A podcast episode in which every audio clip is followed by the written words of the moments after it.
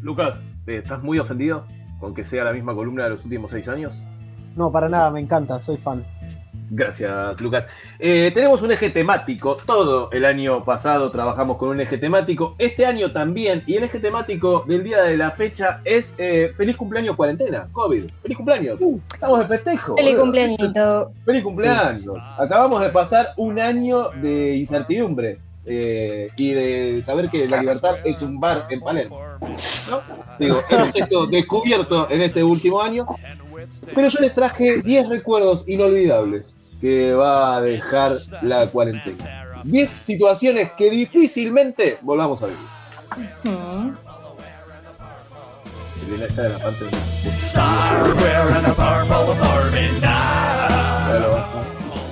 El punto número uno del día de la fecha. Sí, ¿qué pasó, Juan? Nada. Ah, perfecto. Eh, El Estoy día- sonorizando tu elocución. Gracias. El día número uno, eh, no, Ay, el punto También. número uno del día de la fecha es, eh, no voy a olvidar jamás, el primer día que saqué la basura. Y me sentía un guerrero enfrentando. Yo eh, flasheaba como que iba a venir por la calle caminando un COVID gigante que le iba a agarrar a trompadas. ¿Qué haces, la Martín? ¿Cómo estás? Sí. claro. Para mí, COVID son como, viste, los chorros de que van rápido, viste, todos juntos, bajan de una camioneta y te atacan todos juntos. au. Te pegan la patada. Y Y se van, viste, vos ya quedás vos- contagiado. Vos Vos el primer día sacabas la basura y decías, fa, me estoy reanimando. ¿Entendés? Yo saqué- mal. yo no había locura. nadie. No había Yo nadie. tengo perro, vivo en departamento, y me veo obligado, hasta en el momento heavy de la cuarentena, a sacar la pillada. Y me paraban los patrulleros para preguntarme dónde vivís. Estoy sacando al perro a flaco. Sí. Eso pasaba mucho. Pero levantaba y te mostraba te pillaba el patrullero. O sea, no, no. Había Y si, no te, y si no te frenaba, te daba miedo el patrullero. Decías, me van a preguntar qué estoy haciendo Me van a preguntar, no, uy, no traje el documento. Había una época en donde los únicos escudos contra eh, la imposición de la cuarentena era o un can o una bolsa de las compras. Bien, Sí. ir cambiando Había con una que hacía compras a las 4 de la mañana, ¿viste? Claro, estaba ahí blanca, tiba, pero bueno. está. O un trabajo esencial. Ah, sí, pero también había gente que salía con la bolsa para no comprar. Sí, claro. Claro. Exacto. claro. Había Las paseadores, para tomar, paseadores de bolsa. Y, y- y se, acuerdan que, se acuerdan que nos indignaban esas personas. Nos indignaba, Sí. una- o sea, le teníamos bronca a una persona que salía con una bolsa. Sí. Hoy, Era un Y la, del balcón y lo la miraba. filmaban. Sí, Yo desde el sí. balcón lo miraba Pero no spoilemos, no esa spoilemos. señora pasó y no compró nada. La gente, había un teléfono de denuncia, ¿se acuerdan? Había un teléfono No, para denunciar sí, el vecino que iba a- Mi vecina fue a comprarse. Bueno, punto número dos.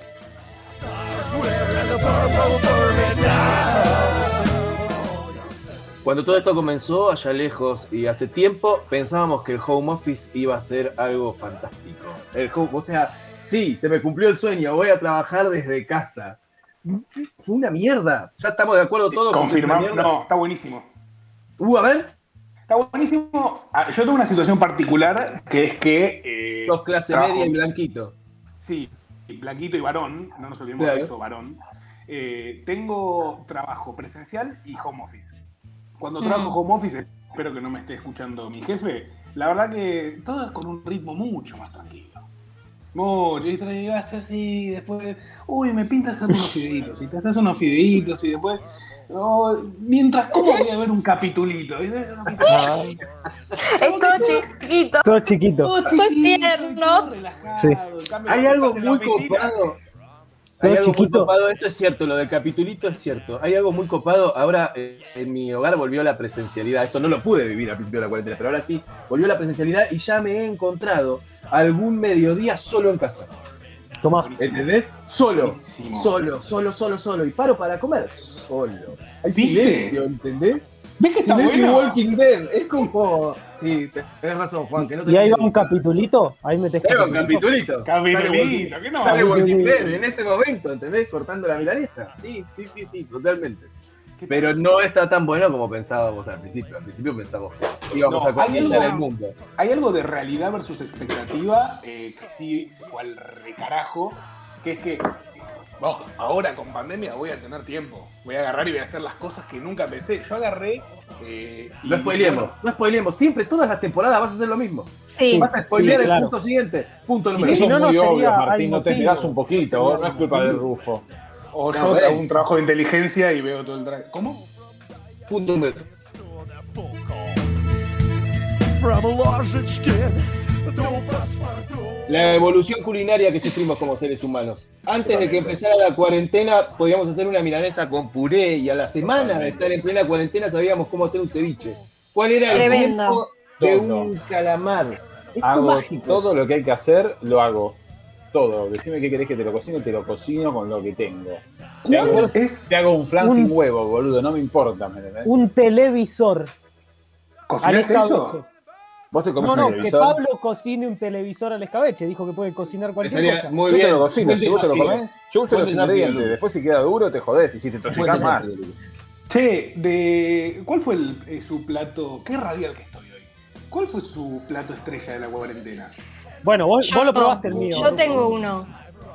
Hace poco, eh, que está mal, porque fue hace poco, ya pasó un año, Claro, pero no, no vale. importa. No, no vale, Eh, pero no importa, porque para mí es como el, el- o sea, como que la excelencia en la cocina llegó en ese punto y está bien.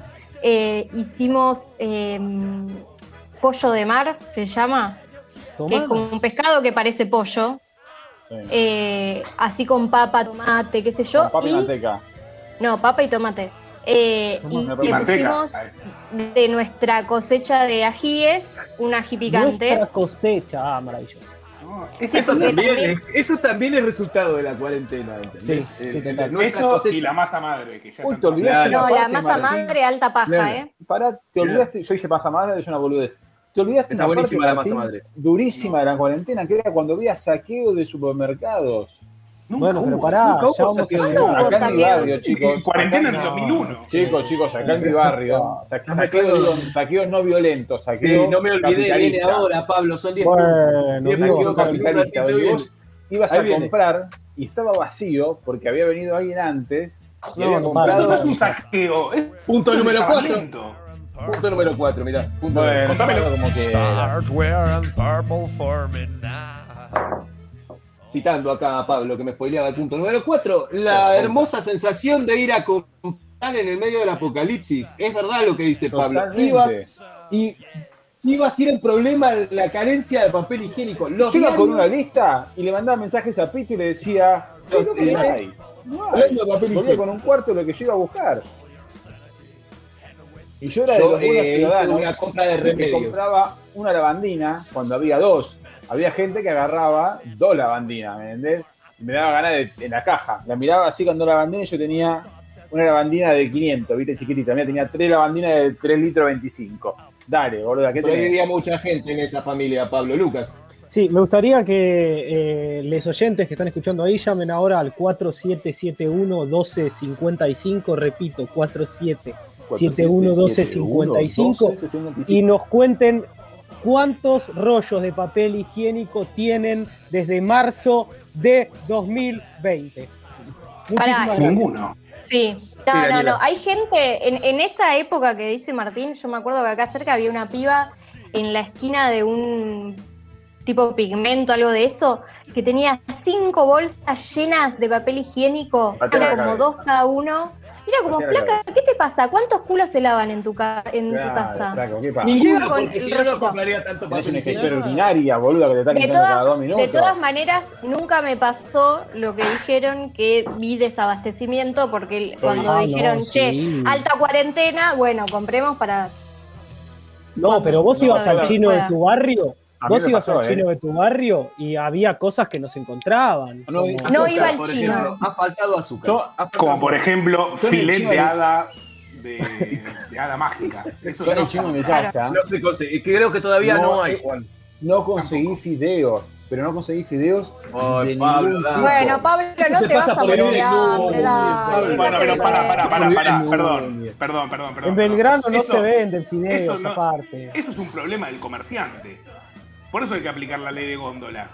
Es un Sí. problema del comerciante. Sí, sí. No tenés, listo, te clausuro y te escupo el pie. Eh, Bueno. ¿Y se acuerdan cuando te cruzabas con alguien en el pasillo, en los primeros Oh, supermercados? que cada uno se pone contra la pared, ¿entendés? Así, onda, no me Lo toques, miraba señor. mal. Sí, Ale- sí, sí, sí. Y yo Alejandro de salía- acá sucio, sucio, enfermo. Salía así de la góndola por el otro lado, como lo veía venir y yo me iba para el otro lado y giraba. Sí. Ahora qué boludo, Bueno, ¿no? Con el perdón. tiempo, ¿no? Y en ese momento que creíamos que, perdón, eh, hasta hace poco fue una, creencia válida, que había que desinfectar las cosas que comprábamos. No, yo a la decir- sigo, la sigo limpiando, ¿eh? A mí me da No, impresión basta, basta, todo mentira, basta, no limpien más las No, no, no, pará, pará. Y es lo último que voy a decir sobre esto. Eh, ¿Vos alguna vez viste el paquete de Casancremo de cuestiones que comprás? La mugre que tienen. Ah, bueno, No, eso está bien. Para, para, si lo limpias por las ratitas que caminan en el supermercado, está perfecto. Lo que digo es que Claro. estar seis horas con un trapo para sacarle una partícula Ah, invisible no, de COVID, bueno, eso no. podemos No, no, ir no. aflojando. No, me quedó como eso, darme cuenta que en realidad todo estaba re sucio y nunca limpiamos nada y no sé Sí, cómo. eso es cierto. No me morí. Eso Sí. es verdad. Punto número 5. Limpian las latas. Limpien recién mucho las cinco. latas. Punto número Sí. 5. Recién el Sí, cinco. no está haciendo. It's just a matter of time. So, yeah. Ese momento inicial de la pandemia donde a todos nos pintó Bob el constructor. Y empezamos a, No. a- a reparar la cueva que íbamos a ocupar. ¿No te pasó, Lucas? Arreglé dos cajones que no abrían y a los dos días se volvieron a romper. Así que Bueno, pero, no. pero no es el 200% de lo que hacías antes Sí, es de lo que cierto. volviste a hacer. Es cierto. Claro. Perdón, hablando de eso, ¿saben cómo le dicen a Bob el constructor cuando está desempleado? No, ¿cómo? Bob, Bob. Ah, bien. Sí. No, bien. Yo te aplaudo, Eso. Rufo. Es un Gracias. chistazo. Es un Sí, chistazo. eso. Daniela, ¿qué fue lo más, eh, lo más obrístico que hiciste? Lo más ingenieril que hiciste en tu cuarentena. Mm, No mucho, la verdad. No, nada, absolutamente nada. Qué bueno que le No. pasas a Daniela la posta porque es una remadora. Yo me mudé. ¿Y pero qué, qué te diga? Yo también me mudé. Yo me historia? mudé y te, te es jodiendo. Yo me mudé y tuve que hacer un montón de cosas que no quería hacer, no sabía hacer, no tenía ganas, no quiero. Ya pasó el tiempo y me arrepiento de haberlas hecho. Pero Te claro. quejaste, te quejaste claro. que tenías que armarte una parrilla eh, con manual para tu balcón. era Homero. Pero vos viste lo que es esa parrilla. Qué buen manual, además. Sí, Lucas. Escucha, sí, eh, este punto lo armaste para contar que hiciste un portón, pintaste tu casa y todo Eso. No, no, pero sí hice un montón de cosas. No, no, viste que yo no, no, no doy mi opinión en esta situación. Pero bueno, sí. dale, contalo, dale, No, contalo. no, no, no me interesa. Pueden seguirme en Instagram para No, no más, este, Sí. Punto número también. Los, los portones de, arroba los portones de Tincho, se llaman. Gran nombre. No te enojes, boludo. La carpintería de ti. Eh, el programa central de la televisión en el principio de la pandemia eran las conferencias de prensa del presidente y estuvimos 15 días creyendo que éramos todos hermanos de alma. Hubo 15 días donde fuimos una villa hippie a nivel nacional y después nuevamente nos odiábamos todos. Pero vieron que hubo un momento así de amor fraternal Sí. contra otro ciudadano y vamos a salir adelante. El momento de la sociedad distinta. El momento del aplauso. aplauso. El aplauso. El momento del aplauso a los médicos. Con- El aplauso de los médicos. Reemplazado inmediatamente por los carteles diciendo salí de acá, médico de mierda que venís con COVID Sí, en los las grietas, las grietas después, el, el- bueno, el aplauso de las 11 y el aplauso de las 9. ¿A Sí. cuál salís vos? ¿Cuál termina con la marcha peronista? Claro, ¿cuál es tu aplauso? Bárbaro. No, ¿Cuál fue es tu hermoso, aplauso? Choose your aplauso. fue hermoso. Pero los 15 días previos a, a- a eso éramos, ibas, o sea, vos veías otro ser humano y decías, mira, mira, Héroe, es un héroe. era hermoso. Punto número 7.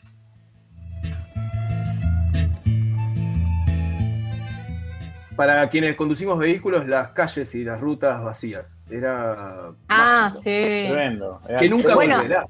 Acá por la, por la puerta de mi casa pasan tres bondis. ¿Sabes lo que era no escuchar bondis? Nada. Era celestial, era hermoso. Y yo, Dani, Ni motos, hermoso. Bueno, vos yo, peor. yo me mudé en silencio y salí al balcón y decía, ¿Dónde mirá qué silencio? vista. En silencio. Es ahí, a- a- al lado Se de llama ese mucho. ruido. Es Ah, el tigre, sin dudas es el tigre. Estaba ahí, es el tigre. me, me salí al balcón en silencio y no escuchaba nada. Digo, qué bien este balcón, qué bueno. Ahora tengo que bajar la persiana, cerrar la puerta, tirarle 3 kilos de reboque a la ventana balcón para no poder escuchar la cantidad de ruido que viene de afuera. O sea, es insoportable. Estamos a, a nada, a nada de decir que el mundo realmente era mejor sin nosotros. A nada, ¿eh? Estamos a- No, no, para, para, para, para, para, para, para. quiero hacer, quiero hacer un, un parate ahí.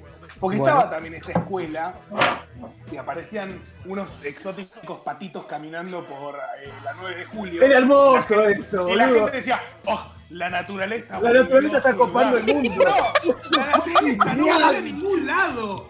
¿Ves? Está Ese punto no lo había el puesto. territorio. Esto costó sangre. Hay que matarlos a todos. Porque nos están robando el territorio. A mí me rebustó el momento ese en el que nos comimos el flash de que ya estaban.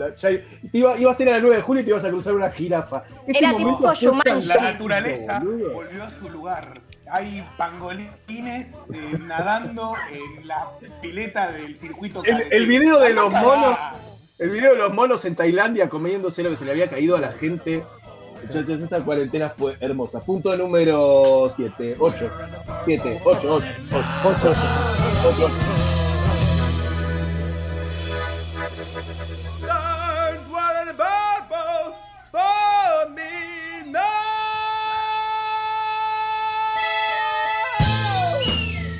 La séptima temporada no lo dejo gritar más o cambio de cortina o cambio de sección. Pero ese grito es muy necesario para empezar. Ay, lo voy a extrañar. No, para mí cortémoslo y lo dejamos como artística. Lo usamos para algo, tal cual. Punto número 8. El catálogo de series, libros y jueguitos que planificaste Oh. a- apenas arrancó esto. Dijiste, me voy a terminar toda esta biblioteca que nunca toqué. Fue como una papera hermosa y masiva.